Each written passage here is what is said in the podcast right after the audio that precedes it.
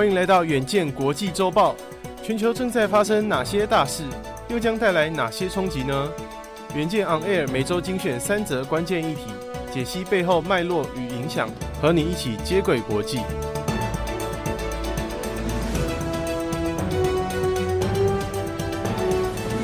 各位听众朋友，大家好，欢迎收听本周的国际周报，为您精选三则国际大事。第一则。美国联总会五月三号再度升息一码，尽管市场预测联总会将暂缓升息的脚步，但是主席鲍尔坦言，利率的调动仍然是通膨情况而定，无法太早断言。第二则，二零二三年的中国五一连假是境内防疫措施松绑后的第一个自由旅游假期，出现了报复性旅游与消费热潮。根据官方数据统计，二零二三年的出游人次为二点七四亿人次，相较于二零一九年成长了十九 percent。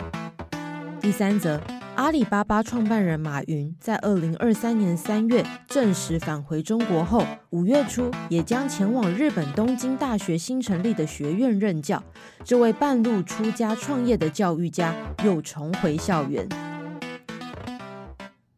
首先，我们先来看美国联准会三号再度将利率调升一码，基准利率来到五 percent 至五点二五 percent 的区间。尽管联准会主席鲍尔仍认为通膨过高，但是已经暗示暂缓调升利率，期盼能够借此让美国在新冠肺炎疫情结束后的经济复苏进入新阶段。那么，联总会除了将利率上调一码，符合金融市场的预期，也提高了对信贷和其他金融风险的关注。虽然无法主导联总会的政策制定委员会在六月份会议上再次升息，不过鲍尔表示，在经济仍面临高度通膨的情况下，是否有必要进一步升息，目前尚未决定，但是暗示。准备放缓调动利率，并且准备对银行采取严厉的信贷膨胀打击措施。自二零二二年三月以来的十次会议中，联总会将政策利率提高了整整五个百分点，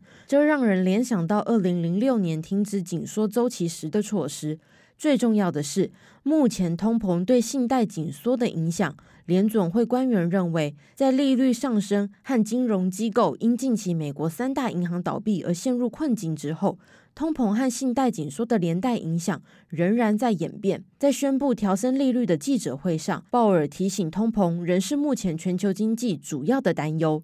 因此现在断言升息周期已经结束尚早，也推翻了联邦公开市场委员会二零二三年预测将降息的判断。联总会现在的政策利率与十六年前金融危机前夕的水准大致相同，并且维持在多数联总会官员三月份预测的数字。不过，通货膨胀率目前仍是联总会先前推估二 percent 的两倍之多。加上美国总统拜登正与联邦国会对于联邦政府举债上限僵局进行协商，利率的波动牵一发动全身，联总会正紧密关注中。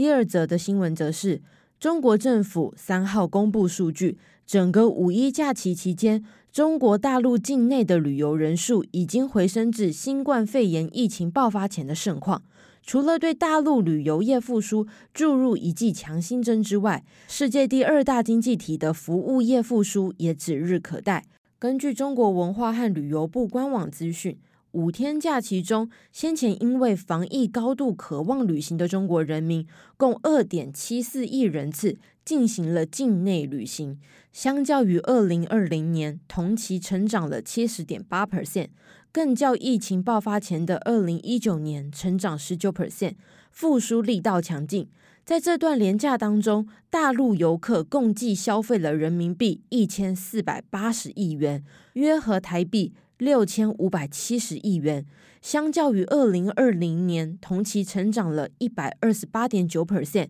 与二零一九年大致持平。大陆二零二三年五一假期的相关数据也被视为衡量经济复苏情况的指标。高盛在观察报告中指出，尽管中国制造业成长趋势减弱，但是强劲假日旅游数据以及稳健四月服务业采购经理人指数，都预言着大陆消费和服务业的复苏，更增加市场对于中国二零二三年 GDP 六 percent 成长预期的信心。资产管理公司 Vontobel 则认为，中国经济复苏将加速，并让休闲电子商务领域专攻内地或亚洲市场的旅游业受益。另外，根据大陆官媒央视五月四号的报道，二零二三年五一假期境内的电影票房总收入超过人民币十五亿元，约合台币六十六亿五千九百万元，在中国电影五一票房收入历年成绩中排名第三。新华社则是将五一假期的旅游热潮视为中国旅游业的一个转折点。根据中国旅游研究院估计，二零二三年中国境内旅游的人数将达到四十五点五亿人次，相较于二零二二年成长七十三 percent。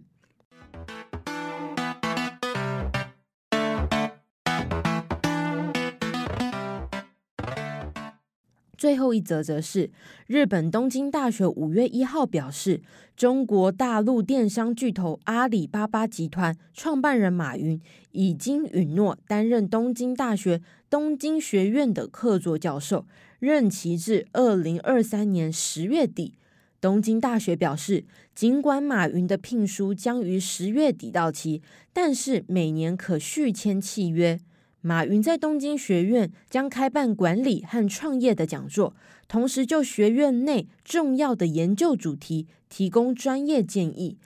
东京学院成立于二零一九年，是东京大学与海外研究人员机构间的主要联络窗口。这个消息是在马云证实三月返回中国后所发布，结束了马云被迫在海外逗留年余的状态。这反映了中国大陆民营企业在经历了过去两年严厉的监管打击后，北京政府已然松绑。